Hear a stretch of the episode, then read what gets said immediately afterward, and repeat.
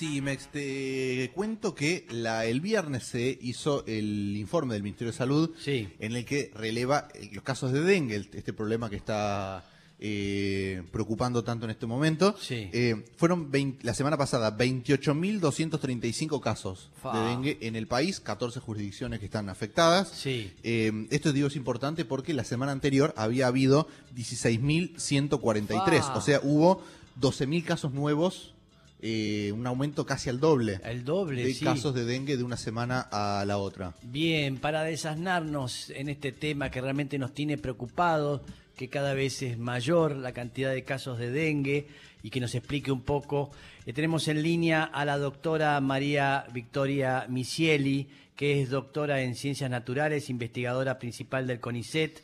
Buenos días, eh, doctora, ¿cómo está? Hola, buenos días, ¿cómo andás? ¿Todo bien? Bien, de perlas, ahí la estamos viendo en su consultorio. Quien nos puede ver por YouTube, nos puede, la puede ver a la doctora. No, perdón, soy, eh, soy entomóloga, me dedico al estudio de, eh, de insectos, o sea que no es un consultorio. Bien. Es una oficina de un, de un instituto de investigación. Ahí está, le pido disculpas porque normalmente yo donde veo una silla y una pared blanca para mí es un consultorio. ¿sí? No, Me, me llamó la atención que no había un título, ahí es donde dudé.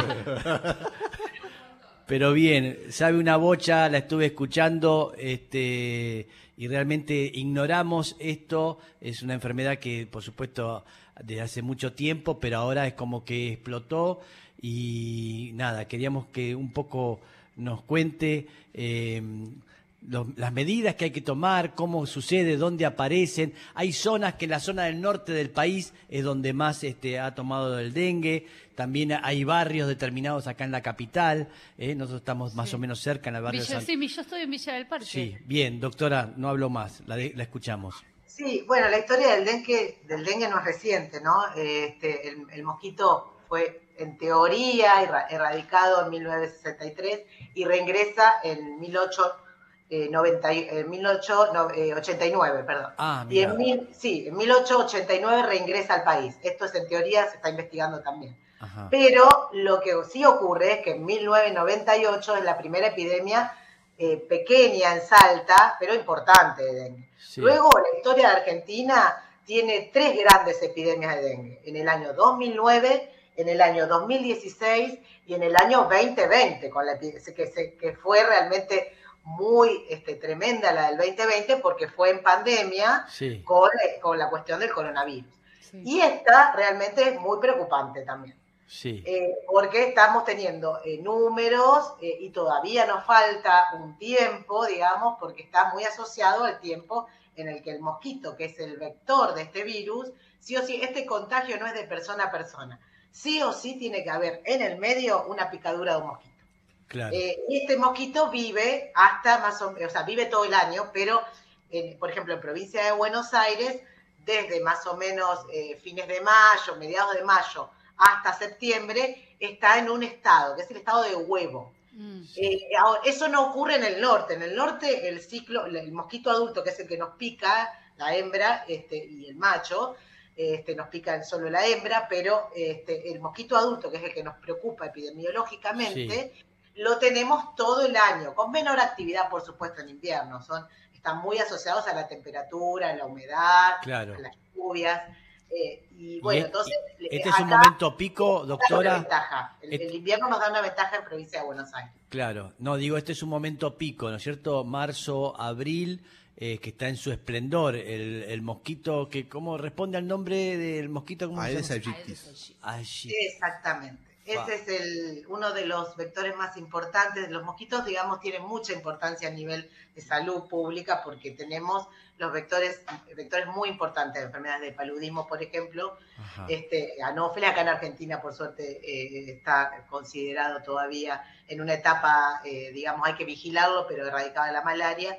De- de- Ajá. este, pero el caso de dengue, con Aedes aegypti como el vector principal, es uno de los mosquitos más importantes a nivel salud.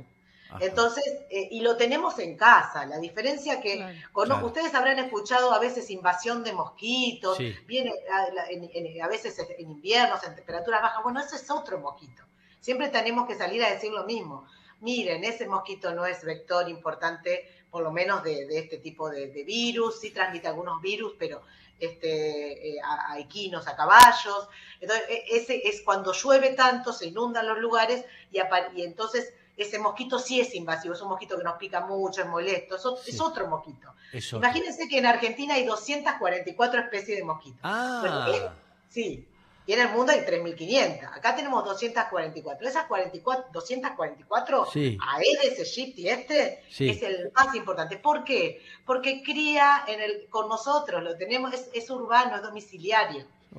Nosotros le damos todo, eh, el lugar, eh, el, ambiente, el hábitat para desarrollarse. Necesita de recipientes eh, que puedan contener eh, virtualmente, puedan contener agua potencialmente o tengan agua. el mosquito, la mosquita hembra va a poner, digamos, los huevos por encima del nivel del agua, siempre por encima en, la superficie de los recipientes, en la parte más rugosa y va a esperar que el agua que se inunda, que puede ser por lluvia, por eso está asociado también a la lluvia, o porque sencillamente llenamos el bebedero de los animales o llenamos con la regadera un recipiente eh, en esta época y entonces se va a inundar el huevo y, ese huevo tiene como una especie de opérculo, de, de tapita, que se abre y cuando se abre aparecen los estados acuáticos. ¿eh? Las larvas y las pupas, todo eso se desarrollan adentro de esos recipientes que tenemos en casa. Por ejemplo, el agua con la que eh, están los potus. Muchas, claro. Ahí, en, los platitos, a veces que tenemos las macetas, o sea, lugares muy pequeños o algunos más grandes, ¿no? Como claro. Una de natación que queda, que queda un poco descuidada. O sea que nosotros le brindamos, este, criamos asesinos, digamos, de una manera, o le damos todas las condiciones para que la, pasan bomba, tienen agua, tienen para comer, tienen todo lo que le das y después este, eh, te, te, enferman. ¿eh? No, no hay conciencia de eso, está bien lo que está diciendo doctora. ¿Eh? Doctora, eh, se supone que eh, cuando baje la temperatura el mosquito se va o se esconde. Digo, hay, como una posibilidad de que todo se pone en la crianza, dice. Claro, pero que se aliviane el tema del dengue cuando baje la temperatura. sí, sí, por supuesto que el pico lo estamos teniendo ahora. O sea, es en marzo y abril, como, como dijeron ustedes, hmm. este, pero abril es un momento de mucha actividad en la hembra ¿Por qué? Porque tiene que pasar el invierno. ¿Y cómo pasa el invierno? Picándonos mucho, poniendo muchos huevos y asegurándose de que algunos de estos huevos eh, resistan, porque resisten mucho tiempo en seco. ¿Cuánto tiempo? Bueno, puede, eh, puede pasar todo el invierno acá, por ejemplo, y eh, bueno, este, en provincia de Buenos Aires, los recipientes que quedan con huevos y no los lavamos o no los tiramos o no los tapamos, van a originar nuevamente las poblaciones en la primavera siguiente. Entonces, este momento es un momento crítico, por eso están aumentando los casos. Por eso tiene que ver mucho con la actividad de picada de la hembra. Eh, y justamente tiene que ver con el momento en que va a oviponer. Tiene que asegurarse pasar el invierno. Ajá, o, sea... Eh, luego, ya en mayo, abril, la temperatura y el fotoperiodo, ellos también tienen muchos eh, receptores, eh, así como nosotros, ¿no? Que tenemos un montón también de receptores. Ellos tienen receptores, por ejemplo, del día, de la noche. ¿eh? Estos son de actividad diaria mm. y, están muy regulados por la humedad, por las condiciones ambientales, humedad, temperatura, y mm. también por el tiempo, la cantidad de horas luz y de horas noche. Eso, eso es importante para ellos, el acortamiento de las horas luz, y el alargamiento de las horas noche, eh, de las horas de oscuridad, es lo que le indica también que está aproximándose, ¿no es cierto?, el invierno, eh, las condiciones desfavorables, y eso también los regula. Entonces, eh, sí, vamos a tener una baja concreta, la respuesta es sí. A partir de mayo. A partir de mayo. A, ver, ¿cómo, es que funciona, cómo es el, acto, el hecho, ¿no es cierto? Ese, ese mosquito pica a alguien que tiene dengue, ¿Cuánto tiempo lleva ese mosquito hacer que eso que tiene en el cuerpo sea el veneno que va a transmitirle a otra persona? Eh, ¿Cómo es el proceso de todo eso? Perfecto, sí. Eh, el veneno es exactamente un virus. ¿eh? Es un virus eh, que de, la familia Flaviviridae, está dentro de lo que se llama arbovirus. Los arbovirus son virus transmitidos por artrópodos. Artrópodos son todos eh, los, eh, los, insectos y arácnidos que tienen patas articuladas, ¿no? Como para explicar un poco a la gente. Arbovirus, son todos los virus transmitidos por este tipo de bichos. bueno, entonces, ese virus que va a tomar de la sangre de una persona infectada con viremia, con virus en sangre, Sí. Cuando, cuando, cuando va a tomar sangre ahí, inocu- ese, eh, digamos, eh, adquiere el virus. Sí. El virus va a pasar por todo un periodo dentro del cuerpo del mosquito, por eso es un vector. Se va a ir replicando, va a atravesar su tubo digestivo, va a ir a la pared, a la cavidad del cuerpo y va a llegar a las glándulas salivales. El mosquito tiene glándulas salivales Ah, eh, y saliva que cuando eh, va a picar la inocula, las, que de ese modo inocula sustancias que le permite que las- la sangre sea más eh, anticoagulada, para que fluya mejor por el pico que tiene, por la probóscis. ok, Y ahí cuando mete la saliva, mete el virus también. Ese periodo entre que toma el virus, pasa por todo el cuerpo del mosquito y llega a la glándula salivar para infectarlo, ese es el tiempo, sí. es entre 7 a 14 días. Y ahí juega de nuevo la temperatura. ¿eh? A mayor temperatura, más, eh, más corto es ese ciclo y más rápido se, se acelera el brote. ¿Se entiende? Ahora es como que estamos en una temperatura donde eh, entendemos que ese periodo, hicimos estudios, hay estudios de laboratorio, hay un montón de investigación en eso, Sí. Donde eh, ese más o menos entre 14 días con esta temperatura. Porque o no- sea, se desacelera un poco. No Eh, vive mucho un mosquito. ¿Cuánto es? O sea, yo cal- calculo 7, 14 días. ¿Cuánto vive un mosquito? Claro, ahí está bueno, porque en realidad uno dice, bueno, vive poco, entonces ese tiempo, para, Sí. para, para, para pasar ese tiempo, Sí. ya se murió. No, un mosquito puede vivir, por lo menos en laboratorio hay estimaciones de 30 días, un mes aproximadamente, Ah. en campo es más difícil hacer estos estudios, pero, pero pasa tranquilamente ese periodo que se llama periodo de incubación extrínseco Ajá. del virus. Lo pasa tranquilo eh, eh, en cuanto a, la- a- a su longevidad, digamos. Entonces, las hembras van a eh, poder, eh, por eso es que tenemos enfermos autóctonos, que significa casos autóctonos, casos que se están generando acá en nuestro continente, que no que ya ingresó el virus y ya se está replicando a través de nuestros mosquitos. Ah, qué miedo. No hay nada, digamos, la única forma es estar atentos en casa, que no dejar este estancada esa agua que genera este la, la cría de estos mosquitos. Es la única forma, no hay, no ningún este, el repelente, claro, sí. No, no, es una tarea de la comunidad, sí, nuestro rol ciudadano es importante, sin duda.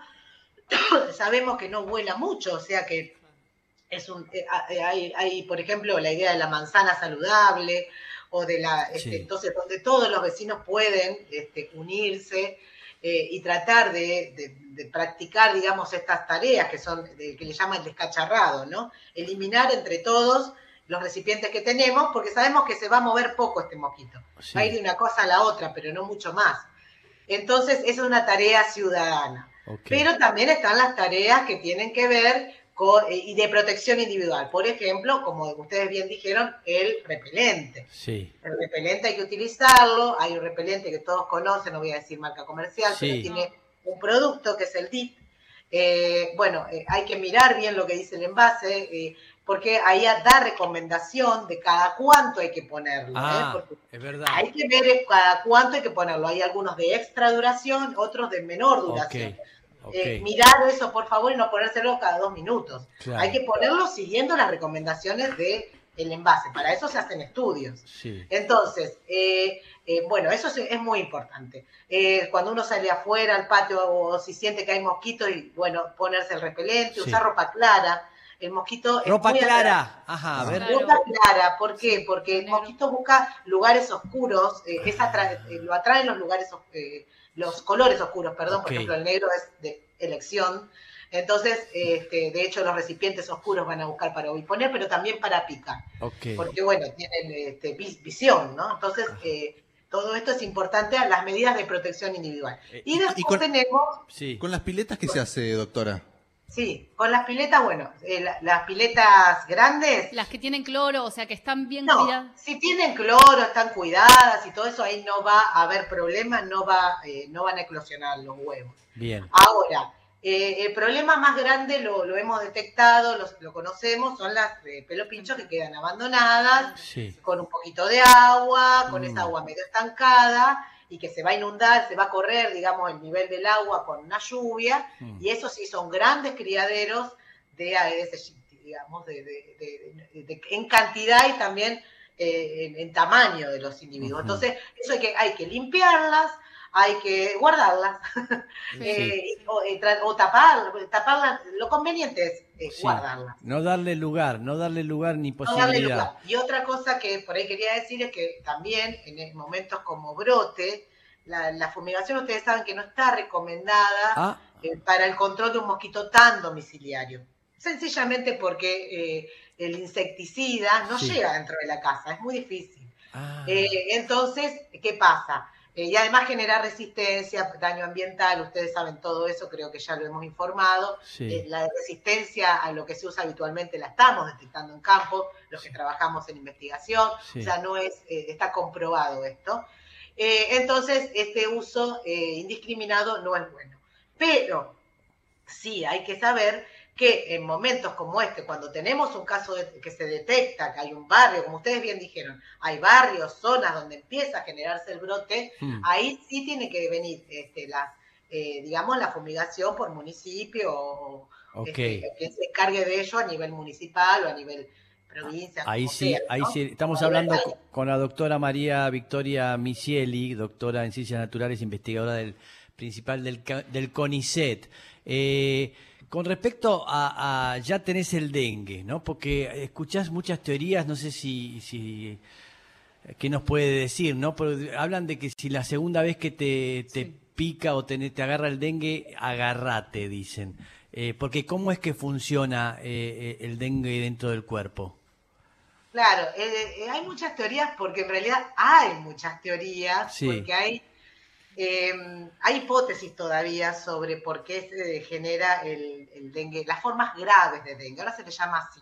Antes se le llamaba dengue hemorrágico, ahora la forma eh, correcta de decir es formas graves del dengue. Ajá. Eh, ¿qué, qué, qué pasa? En realidad no está, no se, sa- no se sabe a, a ciencia cierta, es multicausal la, la situación, porque tiene que ver con nuestro sistema inmunitario Ok. del, del individuo, tiene que ver con la genética del vector, también no todas las poblaciones de Aedes aegypti son iguales. Ok.